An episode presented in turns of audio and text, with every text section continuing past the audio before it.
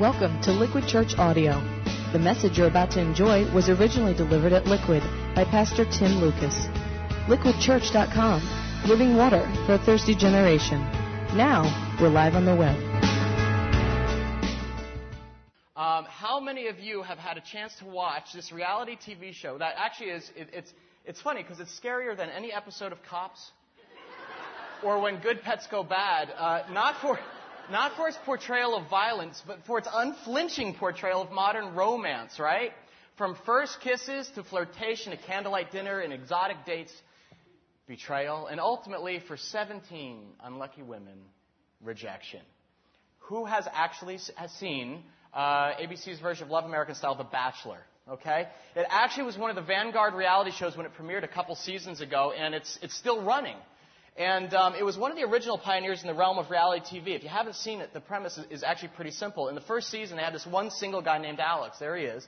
Uh, and he was, by all accounts, handsome, uh, successful. He's Harvard educated. And most importantly, he was available on a search for the wife of his dreams. And so the good people of the American Broadcasting Company arranged for him to meet 50 beautiful young women who they trucked in via limousine. There was a 25. It's just a big gaggle of ladies and they introduced them at this lavish cocktail party at a mansion in Southern California. And out of the 25 ladies in waiting, he got to choose 15 who picked his interest that first week. And after that first cut, the producers then arranged for him to go on exotic dates with the remaining girls in groups of five. And I remember watching in awe as Alex and his harem uh, took a private jet to Vegas for gambling and fine dining. And then another group of dates, he chauffeured out to Palm Springs for mud baths. You know, I love that they bill it as reality TV. Guy takes five women in a limo out to Palm Springs for mud baths. Typical date for the average American male, right? Reality. Uh, maybe in the world of Motley Crue, perhaps. Call me sheltered. I just never had the experience. Anyway, in my personal favorite episode, he takes his final group of potential mates out to sea on this huge 60 foot chartered catamaran. And on the back of the boat, they, they sip champagne, and as is every woman's, you know, romantic dream, go skeet shooting. Yeah, they actually shoot clay pigeons off the back deck of the boat, which is actually very entertaining to watch. Because uh, most of the girls are dressed for sailing. You know, uh, leather pants, uh, Blahnik, you know, stiletto heels. But they want to be good sports and impress Alex, the bachelor. So they happily grab, you know, these, these 30 six shotguns and start blasting away. And you can imagine what happened. These girls are probably like 90 pounds each, a buck 10 at the most. They're wearing heels. They got a few slugs of bubbly already in their tank. Now, shotguns. You know, you know, firing away, slipping all over deck. I remember thinking, you know, hey, Alex, great idea for a date. Alcohol, weapons, way to go. Anyway, by the end of the show, he had to pick which eight women he'd give a rose to, right? The, the final rose ceremony. Who would be the finalists to advance the next round of humiliation, uh, in romance, I'm sorry. Uh, and that final selection was probably the most riveting and the most realistic part of the show because several women were certain that they'd be picked. But when he passed them over, their looks of devastation, I mean, it was like, we were like, oh, should we even watch? It's like a car crash. Uh, one woman went outside. She burst into tears, and then she started hyperventilating. They actually had to call an ambulance, reality TV. And, um, and you could see it on the rest of their faces, even the ones who were trying to, you know, muster the composure. Why didn't he pick me? And some of us actually can relate very well to that feeling. Other girls got a stay of execution and to compete the following week, I guess. And as I turned off my TV set, I was left wondering why there had to be another seven casualties, another seven hit and run hearts on the road to marriage. Before the retreat, I was actually talking with Susie Solomon here, who, uh, along with her husband Bill, oversees our marriage mentoring program at Liquid. And she was telling me how in the Victorian age, she says it's fascinating to me, in the Victorian age, the highest offense that a man or woman could commit was thought to be trifling with someone's affections. You know what trifle means? It literally means to toy or play with, make a game or sport of something.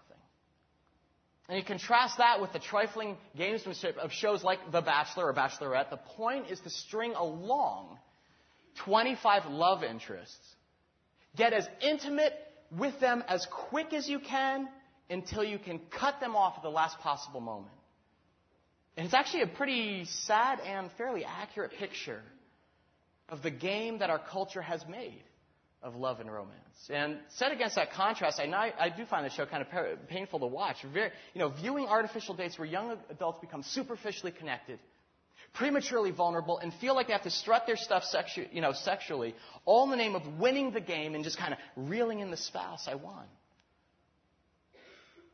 Well, the God of the Bible has some very different ideas about cultivating romantic relationships that lead to marriage. And if you've been with us over the last couple of weeks, you know that we're reading the Song of Solomon to discover biblical secrets to developing relationships that are deep, that are actually fairly substantive, God honoring, and designed to last a lifetime, not to just make a cut for another week. So I want to ask God to lead us into his deep heart and just teach us tonight. Lord, we are looking for a roadmap, uh, Lord, in a, in a world and a culture that is offering up every variation of what love is about or what kind of foundation needs to be built for true romance to happen. Um, Lord, we're desperate. We know that you are the God who, God is love. We know, Father, that is the very essence of your character. That you created sex, Lord God. You love sex. And Father, something as the wheels have fallen off, something's gone awry. So we just ask that you would become present in this place through the Spirit of Jesus and to open the eyes of our heart, to even knock down some of the scaffolding and the false beliefs that we've kind of just taken and bid on hook, line, and sinker. And lead us into freedom and a clearer picture, Lord God, of the kind of relationships that can be so powerful and redemptive when we find somebody whom we will sacrifice anything for, just like Jesus did for us. Lead us into that truth tonight, Spirit. We thank you for it in advance. Be our teacher. Amen. All right. If you, um, tonight we look at a critical moment in this budding romance between Solomon and this peasant girl that he's pursuing. Uh, it's the moment where, moment where he declares his intentions for her. Now, who was here last week? Just let me give a sense of that, okay? If you were, good, fair amount. If you were with us, you remember that we read about the romantic relationship between King Solomon, king of Israel, son of, son of David, and a young peasant girl who had caught his eye when he saw her working in his vineyards. He's smitten by her noble character as well as her beauty. And he pursues her with all the excitement and stamina of a young what? Stag leaping across the rugged hills, right? And we learned that the first principle of godly dating last week was masculine initiative, right?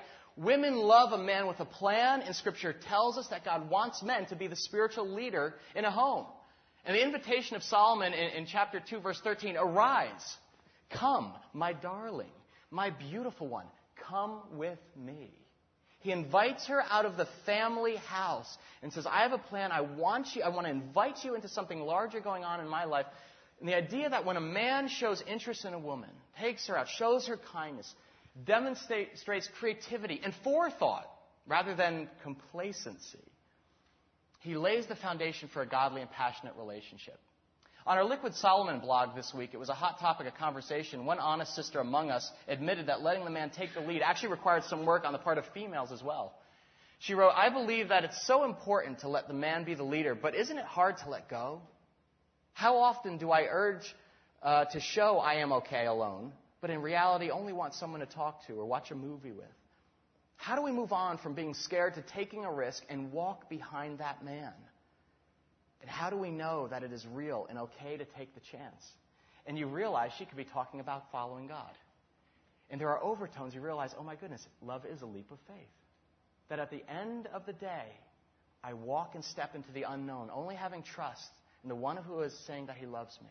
Wonderful questions. I love the issues you guys are raising and the dialogue that's evolving during the week in our community as we, as we explore this issue together. So make sure you chime in this week in response to even our study tonight. Um, the second principle of godly dating focused on that art of listening, right? Solomon in 2.14 said, My dove, the woman, in the clefts of the rock, in the hiding places on the mountainside, show me your face. Let me hear your voice, for your voice is sweet. Healthy relationships develop when both people practice that art of listening we learned, especially when the man is genuinely interested in what his date has to say, what she thinks, and most importantly, what she feels. The challenge to the man to learn the fine art of gently drawing a woman's deep heart out. That picture was so tender of a dove in the clefts, right? This woman who's shy, hidden, veiled, shielded from predators, yet longing to be drawn out and known. Finally, we looked at those little foxes, right, or obstacles to intimacy that Solomon urges be addressed early on in a relationship. Things that are guaranteed to destroy any budding romance. The idea of little foxes nibbling the early buds so nothing blossoms. And we identified baggage in the past, right, learning that actually when we project our past onto the present, we destroy any future we might have with a current love interest. False initiative is a little fox. When a man is interested in a woman, but the manner in which he approaches her is either kind of indirect, like he buzzes a tower following her, right out liquid, threat, you know, or she feels threatened by it because he, he follows her. Okay, I'm going to take the initiative. I'm going to take the initiative. I'm going to follow her to the bathroom. And when she comes out, surprise. or just plain creepy, you know? Authentic masculine initiative never generates those kinds of feelings in a woman. In fact, it's just the opposite. If, you, if, you, if we model initiative modeled on Christ's pursuit of us, we realize, ah, it's invitational, generous, kind hearted, and never threatening, never coercive. A critical tongue, especially for women. A little fox, imperative that they never tear down the reputation of the man you're dating, especially in front of others. Romance, marriage is all about building that other person up. And there's a way we talked about to decline a man's invitation to relationship that's actually steeped in truth and grace. That is direct and honest with him, but grateful for his initiative and allows him to leave with his ego and dignity intact. That was a challenge to, to, to the females in our community. And finally, unequal yoking, right? We saw that while Scripture invites us to actually take the initiative in relationships, it clearly instructs followers of Christ not to initiate relationships with non believers. What do righteousness and wickedness have in common? What fellowship can light have with darkness? Paul asks in this rhetorical flourish. Don't answer. Missionary dating is an emotional sham and it courts spiritual disaster as well. So we're starting to see, wow, Solomon really has a fairly sophisticated understanding uh, in, a, in, in charting out a roadmap of relationships designed to go the distance. Now, tonight in your bulletins, we look at Song of Songs, chapter 2, verses 1 through 7. You can see it there in front of you. And we get a glimpse at the remainder of their young courtship in chapter 2, verse 1. The woman is talking here. As you'll remember, she's called the beloved. And she says to Solomon, I am a rose of Sharon, a lily of the valleys. Which is kind of an interesting comment for her to start with. I mean, it actually kind of seems like what? Bragging, right? The woman's comparing herself to a rose or, or a lily, right? Beautiful flowers. And you're like, wait a minute, I thought this gal was insecure about her appearance. Wrestled, right, with her looks, right? Good memory, you're actually onto something. Actually, you need to know that the rose of Sharon and lily of the valleys were very pretty flowers indeed, but they were also common meadow flowers found all over Israel. Kind of like wildflowers that grow in a meadow, not in an exotic greenhouse. When we went away this past week, driving down to this uh, church leadership conference in Atlanta, we, we, we took the church Vantera. And on the way down, we're, we're cruising through, uh, you know, Virginia, and we're like, free fireworks. We're cruising through Virginia and on into Georgia, and I, I look outside the window, and it was amazing because I, I, I get, Paul, wake up, wake up, look, look, look. There are these beautiful purple flowers growing along the side of the highway. And when I first saw them, I, I was like, look, look, they're beautiful. It was, a, it was about a 13 hour trip. Uh, as we drove, we noticed that actually just about every five miles or so, there were these patches of these, these purple wildflowers. And by hour 11, let me say, I was no longer pressing my nose to the window. they seemed rare to me at the start, being from New Jersey, but they're common meadow flowers in the South. And the same thing here with the peasant girl. She compares herself to a rose of Sharon or lily of the valley, which are common flowers in Israel. So most likely the girl's actually saying, I'm not that unique. I'm just ordinary. I, I, I may have some beauty, but it's nothing special. Remember, she was from the working class and Solomon was nobility. So most likely when she entered his palace, she actually probably saw his whole retinue of beautiful attendants in his royal court, and she undoubtedly compared herself with them. But Solomon responds to her in verse 2. He says, No, no, no. Like a lily among thorns is my darling among the maidens. He says, No. You are one in a million. Anything but ordinary in my eyes. You are an extraordinary creature. The wisest man on earth is always using the language of love and reassuring the woman of what he sees in her, speaking into her cracks. And he's looking beyond her mere physical appearance to something deeper, that carazzo, remember, or character, the spiritual qualities of her humble servant spirit that made her heart beautiful. And it's a beautiful picture of him building her up, and it's a portrait that shows how a spouse sees, what, what a spouse actually sees and calls out in the other mate is often what makes him or her beautiful. Well, as you'd expect, the woman responds positively to his words in verse 3, right? She says, you, like an apple tree among the trees of the forest, is my lover among the young men. I mean, when someone shows you you're special, what happens? Your heart warms towards them in return. And here she says, Solomon, you are like a mighty apple tree, which are actually the rarest of things in the Middle East. It says, You are head and shoulders above the other men. And here's the sequence that deserves our full attention. She says, I delight to sit in his shade, and his fruit is sweet to my taste. Take the first half of that. I delight to sit in his shade. I want you to contrast that with the opening snapshot of the girl. Where was she working? Out in the fields, out in the hot sun, right? The elements were taking their toll on her body and mind, and she was like, My own vineyard I've neglected, don't stare at me, I'm tan. Being with Solomon, she likens to resting in the shade which is to say that Solomon was a refuge for this girl. His love offers her shelter and much needed protection. She is not neglected when she is with him, anything but. She's protected and nourished in the presence of this man. And his words and behavior toward her are sweet to her taste. And this, my friends, is a key measure for any relationship a feeling of safety and security in the presence of the other person. You know, I'll take a second to state the obvious.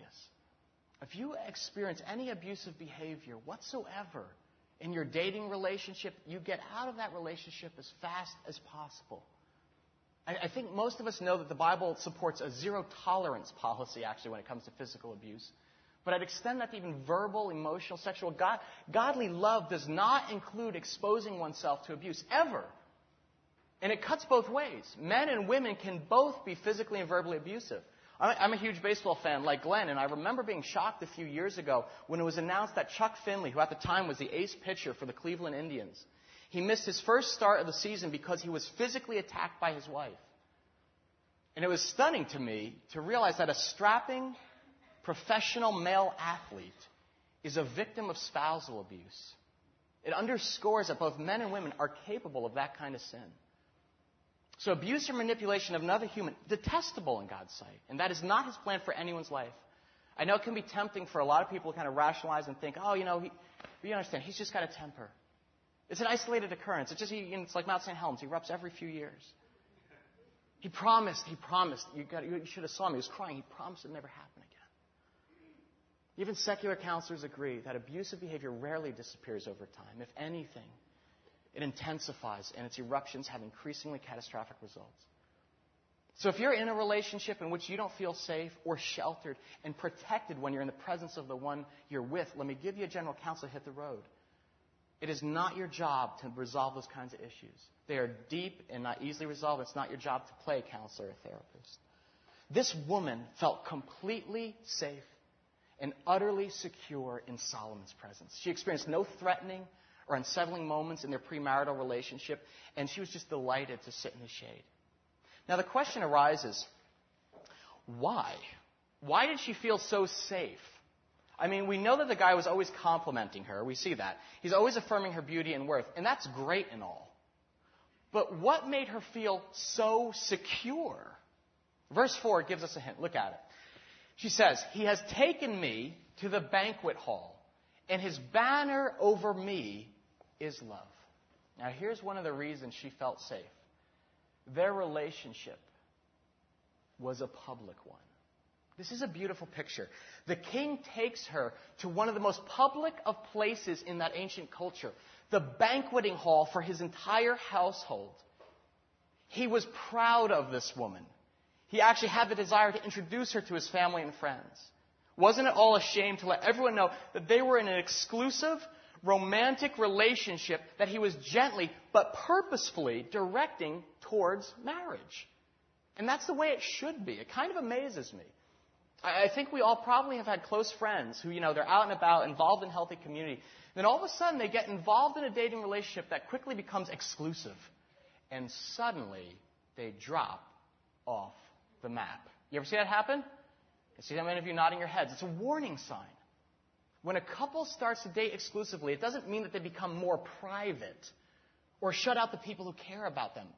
They actually take their relationship public, into the banqueting hall for everyone to see. Why? Not to show off or rub it in anyone's face. Look who I got. But an open to the public relationship allows an important thing to happen. It gives the chance for people that, that, that you trust, people who know you best, to give an honest assessment of your partner in your relationship and dynamic together. Now understand, I'm not saying that you bring your first time date back to your apartment where your mother, six brothers, coworkers are waiting, you know, to play 21 questions. We're talking about a romantic relationship that's maturing towards marriage, an exclusive, steady one. And it's totally natural and wise that you actually seek out the counsel of people who care about you, who know you well, who know your glories and also are aware of your blind spots and can give you a fairly objective perspective. People whom you trust. And, and that requires discernment. That's not everybody. But in biblical community, an open to the public relationship is natural. It's not a risky proposition. When I hear that a couple is dating and one of the, or both of the parties kind of fall off the map, so to speak, that sends a very specific message. Either one of them is embarrassed about the other, or perhaps the relationship is going in direction or involves stuff they're actually kind of ashamed of. When Colleen and I first started dating, I remember that was a source of contention for us because I rarely brought her around my friends. And it actually wasn't because I was embarrassed of her, but I was like, oh my gosh, if they tell her what I'm really like, this is a disaster. but it was very hurtful to her. I remember, I remember early on in our relationship, that was very hurtful because the, the way she experienced that was like, he's ashamed of me. He doesn't really want to let me into his real world. Cultivating a romance within biblical community, like a church, like Liquid, is God's design for all relationships, whether platonic or romantic. Okay, you've got to avoid isolation. So Solomon takes this woman to the banqueting hall by the, by the hand, where, where his family and closest trusted allies would have been gathered, and he introduces the woman to everyone who is closest to him. And now that can be intimidating. you ever go, and I remember meeting Colleen's family for the first time. Oh man, whew, that was, that was nerve wracking. Unless you make your date feel like Solomon does. Read how the woman experiences this. He has taken me to the banquet hall and his banner over me is love.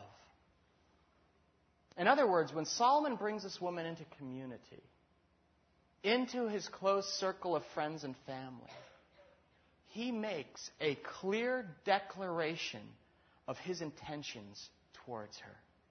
He unfurls a banner over her. In ancient times, I mean, you know, you've seen, you've seen movies. In ancient times, you know that a king's banner is like a cloth flag flying high on a pole. Oftentimes, two people held a pole, and it was literally like a big banner, okay?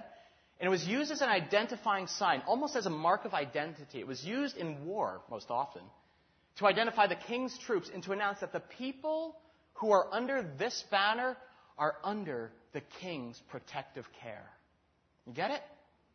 The woman had no doubt as she entered the banqueting hall that she was with Solomon. She knew he had chosen to be with her and to have her identified with him. They were going somewhere. There was security and protection, and that is a powerful picture of emotional security. They arrived as a couple in a public setting, and they were going to depart as a couple. It's a snapshot of clear communication. Solomon is declaring his intentions to care for her, protect her, to serve this woman.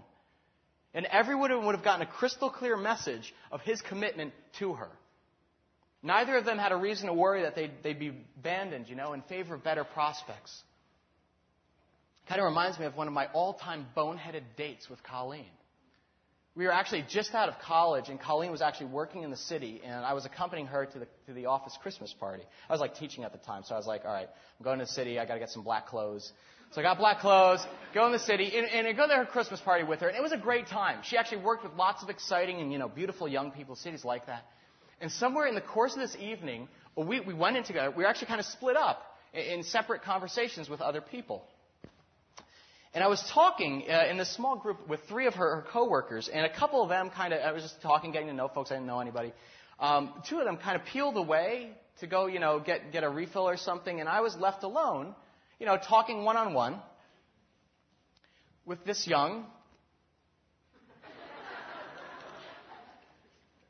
similarly blonde woman. Uh, and she was very nice, actually, and, and I honestly didn't even, it didn't even hit my radar. I, I didn't think anything of it. You get the picture.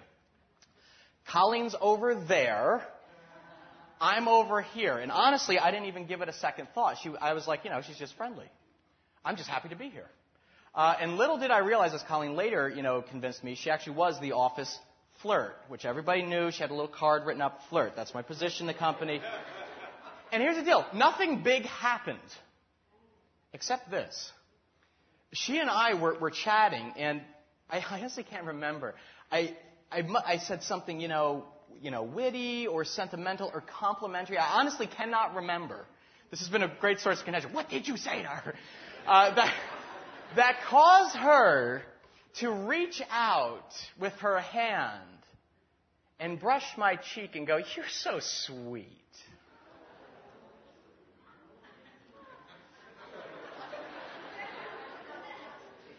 And of course, that occurred at precisely the moment when Colleen turned her head to see where Tim was.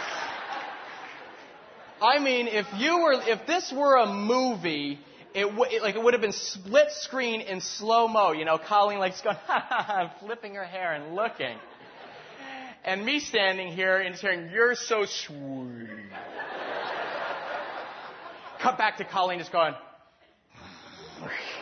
narrowing of the eyes. What followed was not our finest hour. Um, I spent the better portion of that enchanted evening knocking on the women's room door. Please open up, open. Me tell you something. I learned my lesson. we both did. When we go out in public.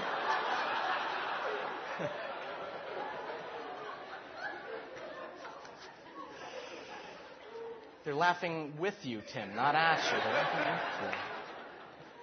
When we go out in public together, now the last person I think about is Tim anymore. Colleen is my number one concern, and my banner over her is love.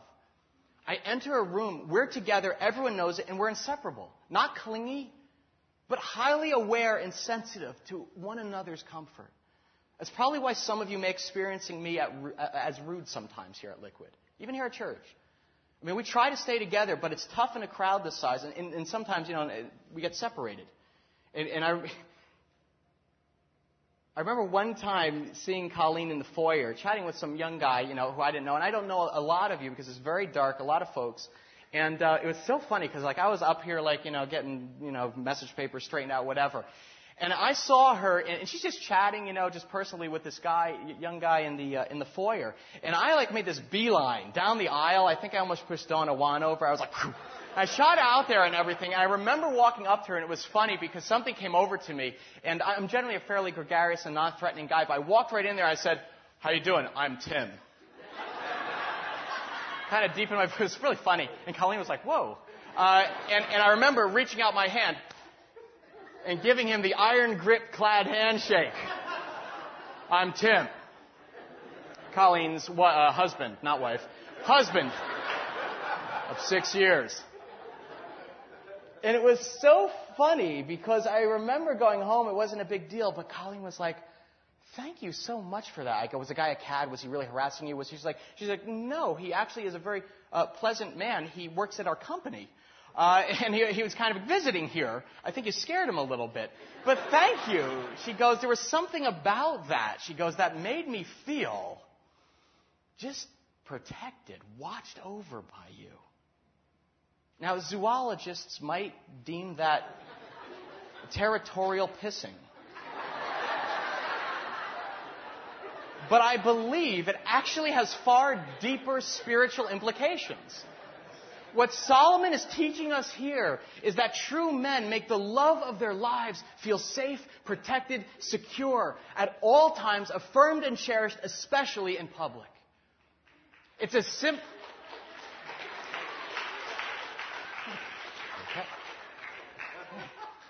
It's as simple as locking eyes regularly.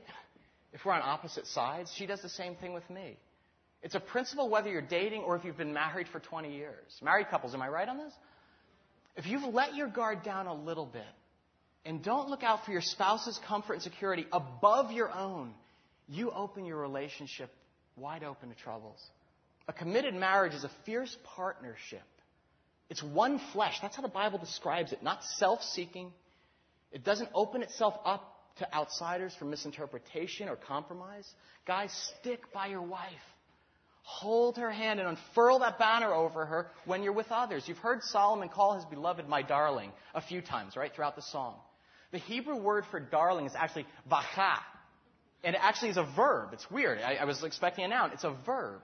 It means to guard or to care for. Ladies, you don't have to be clingy. But men can be just as insecure as well, so affirm them regularly. Let them know that they stand out like an apple tree in the forest in your eyes. It's interesting. I think Solomon's unfurling of a banner, which denotes how clear and direct and upfront he was about his intentions towards this woman, is such a rare thing in our culture. That's why I assume some of you clapped, especially for those who are, who are dating. On the way home from our trip to Atlanta, we watched a movie called Kate and Leopold. You see this? Um, it's all right. Meg Ryan, Hugh Jackman.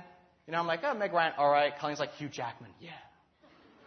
Uh, and I said, that's a wound to my soul, Colleen.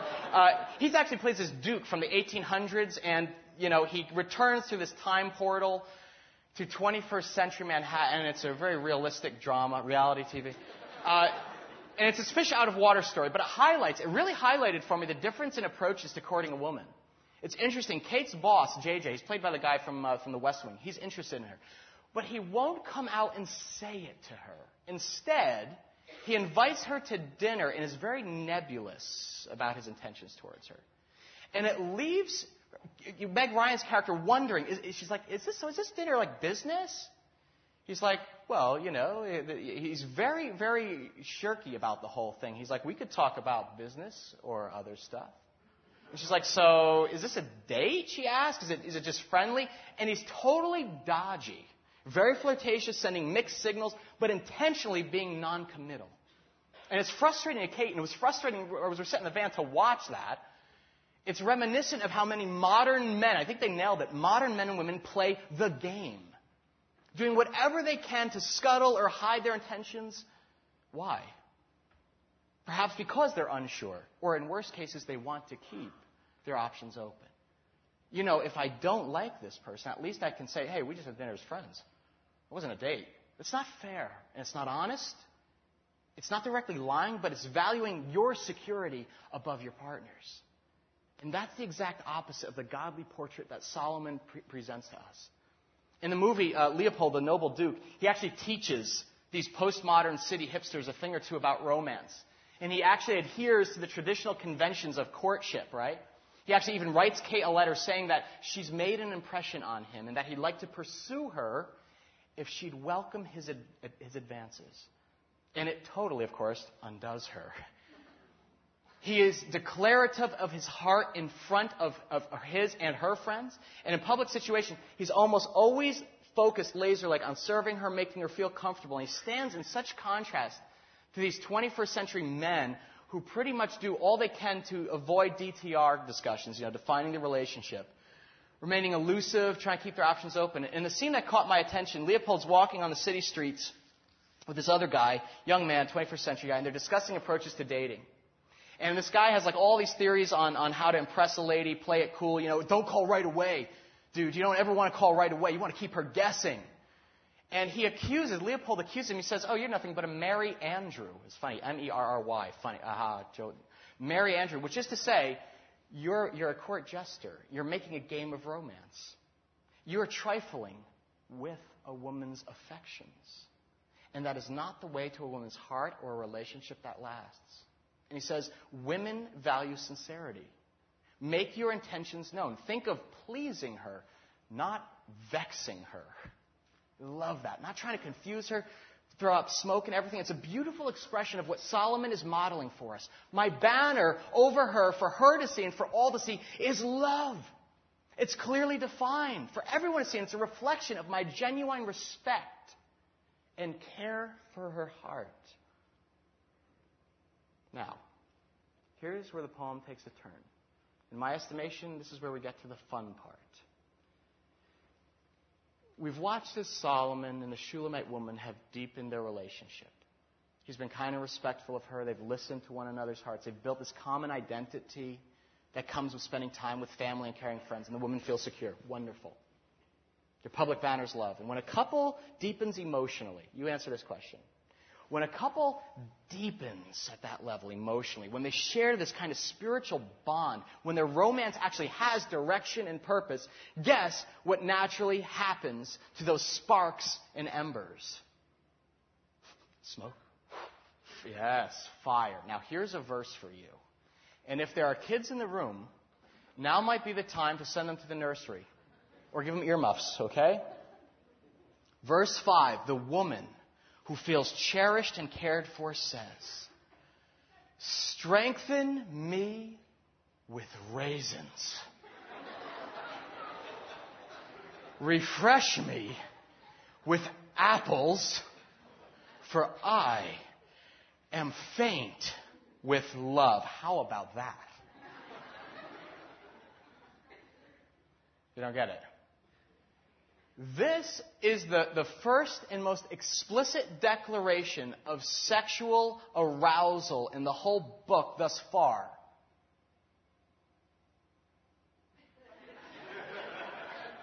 yeah, why are you staring at me?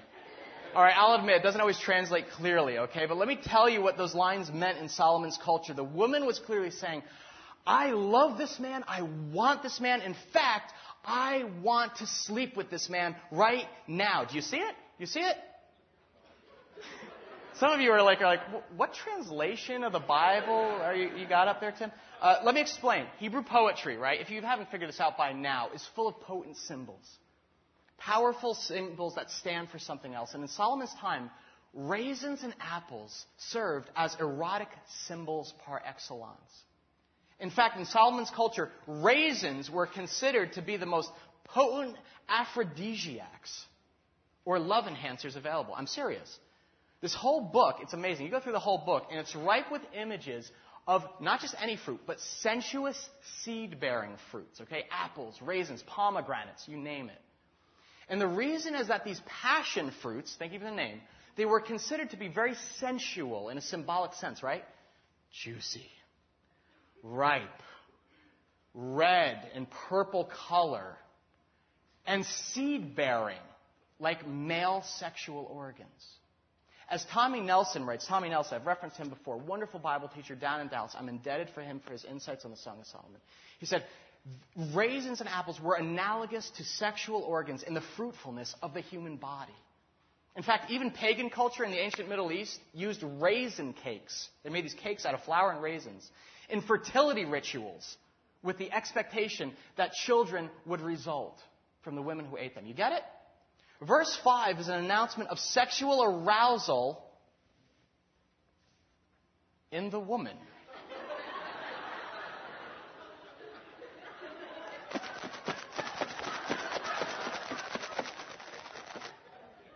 this man has touched my heart. He said all the right things to build me up. He's been forthright about his intentions. I feel protected and cared for in the company of his friends and family. Is it getting hot in here? Strengthen me with raisins. Refresh me with the apples. I am faint with love. Folks, let me be blunt. A natural phenomena of deepening relationship is a desire to give of oneself. And as a couple spends time together, as they lavish affection, share growing respect, and become increasingly vulnerable with one another, the desire is to express that love in a tangible, physical way. And it increases powerfully. And I want to shoot straight here. That is good. It is natural. It is God given. It is not evil. It is not wrong. Sexual desire is a wonderful, God given, natural desire that's created and celebrated by God. And as two people move closer and closer to a decision about marriage, that passion should naturally grow. It's part of God's design, His, his plan, His purpose. And this woman has fallen for this man. They're forging a common identity, and she feels sexual desire for him. Are you shocked by this, by the way? I mean, she says, Strengthen me with raisins, refresh me with apples, for I'm faint with love. That is, she says, I want this man. He has aroused high sexual passion in me, and I am heartsick for him. I am overcome with physical desire. Some of you are still doubting me. In fact, look at the next verse because she goes a step further in dreaming about her desire to actually have relations with him. She, said, she imagines this. This kind of moves into a dream sequence. She says, His left arm is under my head, and his right arm embraces me. Now, let me risk offending some Puritan sensibilities by unpacking that image for you. It's actually quite explicit. She wants his left hand under her head and his right arm embracing her. And the word embrace in Hebrew here, biblical scholars agree, almost certainly means to fondle. And in essence, she is longing for Solomon to pull her close in his arms and to stimulate her sexually. It is as explicit an image of sexual desire as it gets. And as I mentioned, sexual desire is wonderful, good, invented by God. But what you do with that desire before marriage makes all the difference in the world. Which brings us to the final principle of godly dating sexual integrity. There's a couple that's grown very close. They're clearly moving down the path to marriage, and while they'd grown emotionally intimate, they hadn't had sexual contact yet. So let me come right out and clearly state God's position on premarital sex. It's a gift, sex in itself. But God's plan is marriage first, sex after the vows are exchanged. Nowhere in Scripture is sexual contact before marriage, in any form actually, considered honorable, right, or in accordance with God's plan. Now, understand, the world, the world, right, is going to offer us all sorts of room, wiggle room for, for compromise on that, right? I did not have relations with that Lewinsky woman. No, I did, I did not have sex with that Lewinsky woman. Oral sex. Or petting to orgasm, mutual masturbation. Well, we're not having intercourse or technicalities, but but, dude, we're getting married in, in, a couple months anyway. Please, don't insult God. Sexual contact outside marriage, living together, promiscuity, it's wrong in God's eyes. No loopholes, no. But what about the message of restraint? And marriage only sex is deeply embedded and woven throughout the Song of Solomon. In fact, there's one prominent verse that's repeated three times throughout the book. So you get the sense when God repeats something three times, you sense the recurring theme, it's pretty important to him. It's actually our last verse for inspection tonight. It's verse 7. The woman, flustered and heated up, she takes a moment and she turns to the chorus, like the audience. It'd be like stopping and looking at the audience. And she says, Daughters of Jerusalem, I charge you by the gazelles and by the does of the field, do not arouse or awaken love until it so desires. In essence, she was saying, young women, do not inflame or indulge your natural sexual desire until the moment that God has ordained for it. Don't stir up your sexual passions until they can be fully expressed in the committed confines of a marriage relationship. Which is pretty cool in the sense of how balanced God's word is in its depiction of sex. In his book, Solomon is saying, What this woman feels for me is actually good. It's amazing. It's a sacred thing. Just not yet, sweetheart. Wait just a little longer. You and me together, we wait for God's ordained moment. Now, some of you are thinking, I've heard that before, but why? What's the deal? Why does God do that and plant me with these desires and then, whoa, stop, hey, go no further. I mean, is God just doing that to be cruel? You know, of course not. I know a lot of people wield accusations at God or, or the Christian faith in general saying, you know, they, they don't value sex. It's all about rules. Crimping my fun. It's against sex or physical pleasure. Hardly. In fact, in many ways, if you understand the biblical portrait of married sexual love, painted in the whole of Scripture, you actually understand that it's the world that has a very narrow and limited view of sex.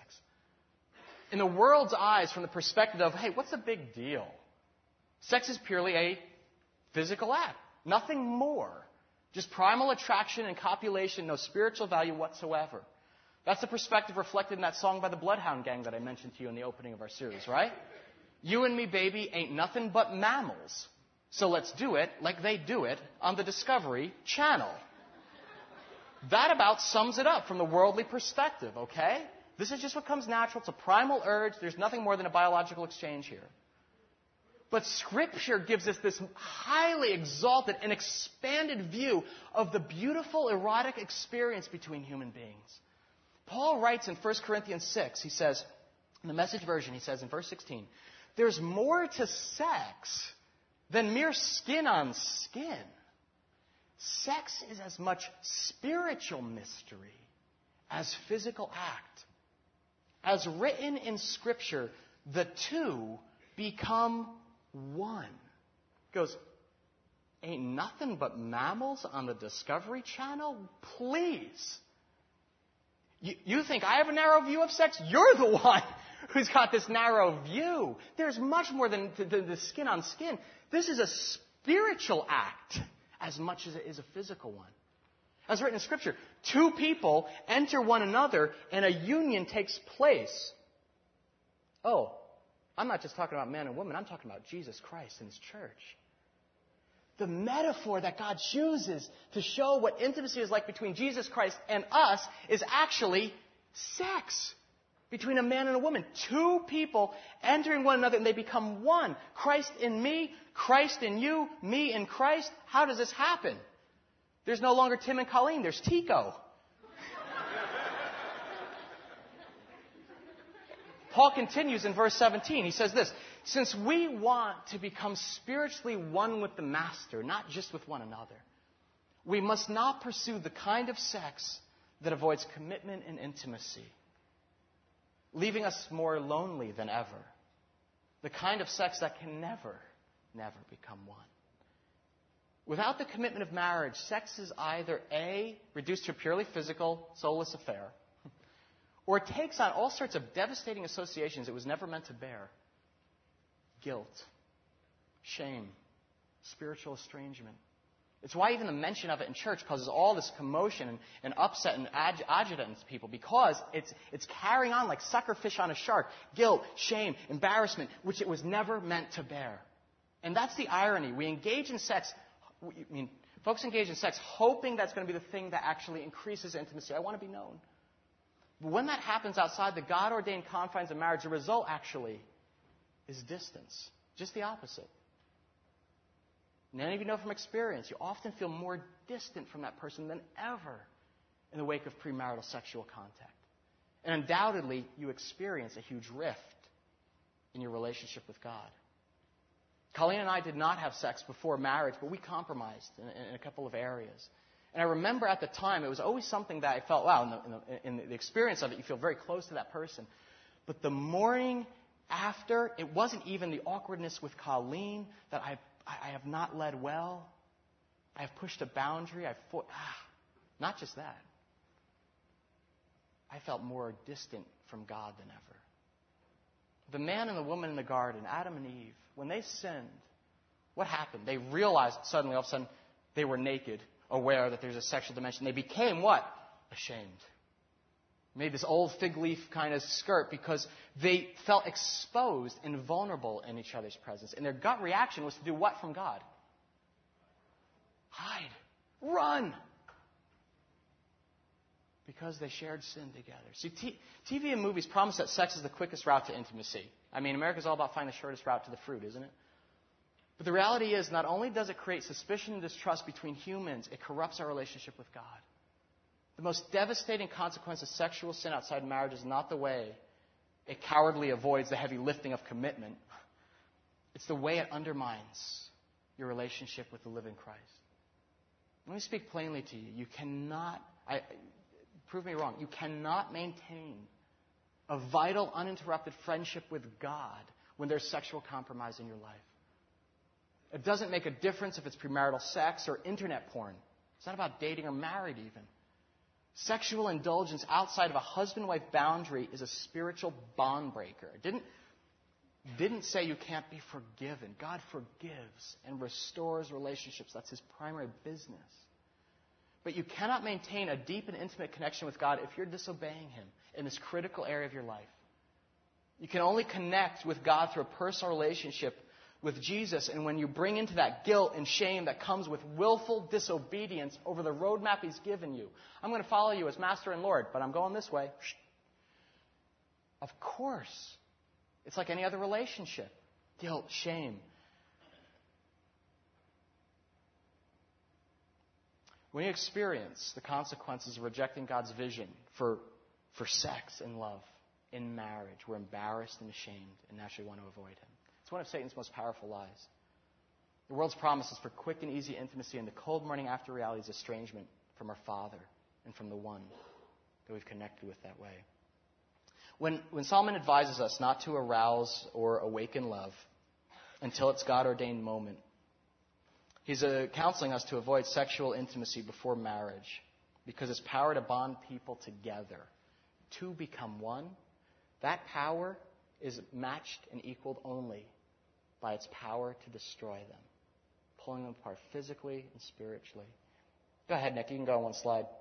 It's funny. I was thinking um, this idea of, of, of, arousing or awakening love until it so desires without boundaries. It reminded me uh, something that happened this past, uh, it was actually last winter, I think. We had a nice fireplace in our house in, in Madison. Uh, it's, especially on those snowy days, you know, looking forward to, you know, cranking it up this winter. It's a good fireplace. It's reinforced brick walls on either side. It's got a flue to direct the smoke and embers in the right direction. A, has a screen on the front. And um, Colleen and I have enjoyed that, but, but now we have um, uh, it's always served us well, but it now have this little um, intruder in our home. Our daughter Chase. that fireplace and the screen was great, served its purpose. It kept the fire contained within specific boundaries. And one day, last, you know, Chase imitates everything you do. One day, uh, I'm, I'm out. The, the, fire actually we put out, and uh, it's just got like little embers. We use those fake logs, so it's got these like little embers and stuff. And she must have seen me playing with the fireplace tools, right? And of course, what is more appealing to a two year old than a huge fireplace mitt covered in soot and ash? And so she puts that on this hand in our living room, right? Walking by the couch. Uh, with this on her hand, and in the other hand, she's got we've got like those little like um you know like like a shovel, like a shovel and a poker, and she grabs the shovel. She can like hardly pick it up. And with this hand, I thank, thank goodness I was only in the kitchen. You know, I like went in there. You know, I, I know some of you are like, what a bad father. he left us, but like you can see through the. Come over sometime. You'll see it. I, you can see what's going on in the living room through the kitchen. And as I look back there, she's got this mitt on, and she's got the, the shovel, and she's using her elbow to move the screen away. Right? And she started putting. I was like, you know, I started running over there and I, and I grabbed to go chasing. No, no, no, no, no, no, sweetheart. And I kind of scared her. And I grabbed her hand, grabbed the little shovel and everything, and she looked up and she goes, Oh, Chasey, make fire. Right? I go, No, sweetheart, that goes in there. She goes, No, no, no. Carpet, carpet. We had just gotten this new kind of like oriental rug and stuff and everything, and she wanted to bring the fire out onto the carpet where all her toys are. Okay? That's where all her toys are. And, and while, you know, I, I love the idea of being out of the box. Uh, I, I, of course, gently redirected the embers back into the fireplace. Why? Because the fire, left to burn outside of its ordained housing, it's without boundaries on the rug, what would happen? It'd spread like that. Rage out of control and just bring down the entire home. Same thing with sexual fire in a relationship. It needs to be kept within specific boundaries or it destroys everything within its path. When a man or woman gratifies their sexual desire outside of marriage, it's almost always driven by selfishness, demanding more than the other wants to give, manipulating circumstance so the other is going to let their guard down, or indulging in secret so that the encounter leaves you with those deeply satisfying feelings of guilt and shame. It's not God's plan. His design is something much freer and more substantive. In marital sex, no manipulation is actually necessary. The Bible says that the husband's body is his wife's, and the wife's body is her husband. And it's this picture of like actually shared ownership. And when you own something, you treat it as yours, and there's no need to demand or manipulate. In chapter 7 of Corinthians, Paul goes on to say this. He says, Is it good to have sexual relations? Certainly. But only within a certain context. It's good for a man to have a wife and for a woman to have a husband. Sexual drives are strong, but marriage is strong enough to contain them and provide for a balanced and fulfilling sexual life in a world of sexual disorder. In marital sex, there's no shame, guilt, lingering regrets. What I do? I wonder if he'll respect me. We went too far. Oh, now I got to avoid her. Married sex is an amazing thing. It is a gift. Truly a divine invention. I want you to imagine the freedom to enjoy another's body with passion, deep hunger, desire, and actually experiencing something earth shattering, and then to look at one another and say, again, tonight, tomorrow, whenever you like, because we are one, I'm not going anywhere. You know what? Here's a secret no one talks about.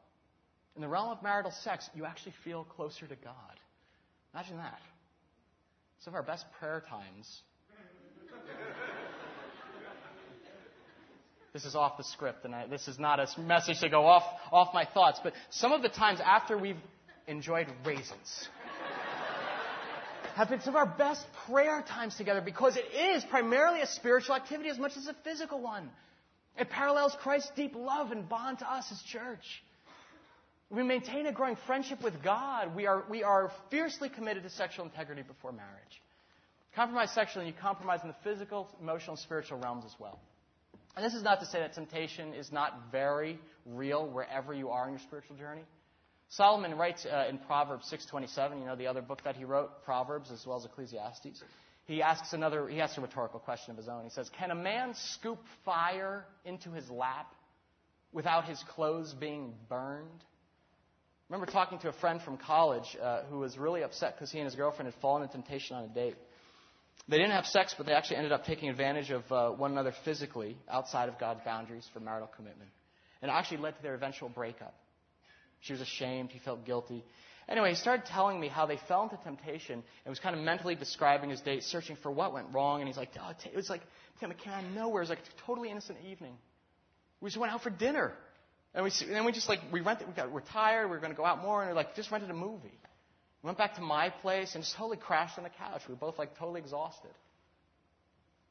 I was like, well, what'd you watch? I'm expecting like nine and a half weeks. He's like, no, like Sleepless in Seattle. I was like, she got the pick, huh? uh, hey Nadia. I said, what did we do wrong? And, and we reviewed the details of the evening. Let me see. Long romantic dinner, intimate conversation. You've really been connecting over a year now.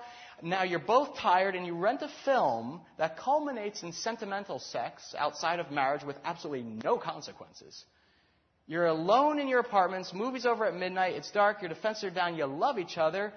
Duh! Can a man scoop fire into his lap without his clothes being burned? Nothing wrong with dinner and movie, but wake up to the power of sexual desire that God has planted in you. It's counsel to not put yourself or your date in the place of temptation. Scripture instructs us to flee temptation. And Solomon warns us, says, do not arouse or awaken love until it pleases, until it's appropriate. And within marriage, it is highly appropriate, a rich and rewarding experience. The last thing that's striking about verse 5 is um, if you notice who's speaking. Throw that up there, Nick. It's, who's speaking here? It's actually the woman. She tells the young women of Jerusalem to wait until marriage to awake their sexual passions. And it's interesting in the sense that although Solomon wrote the book, we've got a woman's voice articulating the message of restraint.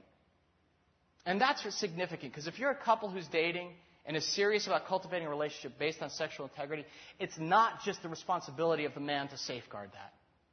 Both parties are responsible. Man, Scripture commands you to honor and respect your sisters and not cause them to stumble. Yes. Women, do not lead your brother to places of temptation. What's that look like? Glad you asked. Notice it's the woman who calls for the raisin cakes first. That is, her sexual desire has been aroused primarily by the sweet words, the kindness, the emotional security, and sacrifice that Solomon has given her. In essence, the woman's emotional response to godly affection is sexual arousal. And when she heats up, she wants to get intimate. Well, if women are like ovens, just taking a few chapters, deepening emotional pleasure starts gradually awakening sexual desire in her. If women are like ovens, gradually heating up, men are like blowtorches. Like emotions, you're making me feel safe and secure. Yeah, I guess. That's a turn on, plays a part. But I'm going to let you on a little secret, ladies. Men are hardwired visually. I know, some, some of you men are like, dude, easy. Just the sight and shapes of a woman's body. Okay, of flesh. Heck, forget the raisins. A ripe cantaloupe is enough to send a man a tailspin in the supermarket. You, th- you think I'm kidding? You go to 7-Eleven or a bookstore and you take a look at the covers of men's magazines. GQ, Details, Maxim. It's basically pornography that trades on the male susceptibility to visual stimulus. What's the point? Open your eyes and recognize your brother's weakness. Dress modestly. Don't deliberately press his buttons. Don't arouse or awaken sexual desire until appropriate. Guys, be a thoughtful leader. Guard your relationship vigilantly. Don't put yourselves in positions that's going to encourage compromise. It is your God ordained job to protectively steer you and your date, your girlfriend, fiance, away from the place of temptation where sexual fires will be aroused and can quickly spread. All right, that's enough. Is this a wonderful book or what, by the way? Song of Song, love it. It is so balanced and rich in its understanding of relationships. It celebrates romance and passion and gives us guidelines so that we can enjoy God's blessings to us in the fullest sense. I, um, I do hope that you notice these principles are interrelated. It's, it's like one builds on the next, almost like you're laying a foundation for a house, nailing up a, a, like a framework for a godly home, which, in a sense, is exactly what we're doing. Godly romance is pleasure and work. It's not a game, no matter what reality TV wants you to believe. Let's close in prayer together. Lord, as we go out of this place, thank you for love, for sex. You love sex. Thank you, Lord. You invented it. It was, it was your design, on your mind. Romance, Lord God. The pursuit of another individual who wants to sacrifice for the other and lay down their life. Jesus Christ. Thank you, Lord. In a world that um, is so twisted and spiraling out of control, a lot of sexual dysfunction, a lot of confusion about romance and about marriage. You give us a roadmap that is clear, that is directive, that is specific, Lord God. You don't do it to condemn us, but to save us. Thank you, Lord Jesus, for the gifts you've given us. I ask that you would um, bless the married couples here, Lord, and their, their, their, their love and their sexual relationships, for the, the single men and women, Lord God, that you would continue to inspire them with hope and continue to work on the character inside that they might become the right kind of person who could serve and love a person well, rather than just obsess about finding the right person. Lord, help us to be people who are becoming, in your image, the whole, healthy, and God submissive people you designed us to be. Thank you so much, Jesus, for this time together. We go now in your name. Amen.